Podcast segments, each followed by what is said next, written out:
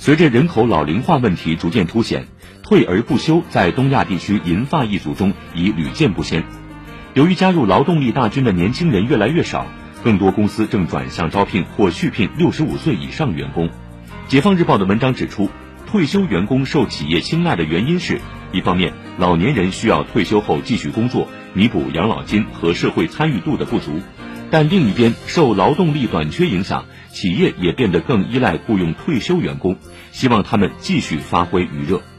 不过，虽然社交媒体上一些七十多岁老人成功经营企业的案例很让人鼓舞，但大多老年人从事的可能都是低薪的清洁工、超市店员、送货司机或保安等工作。以上是汇听天下，稍后八点欢迎继续收听九九零早新闻。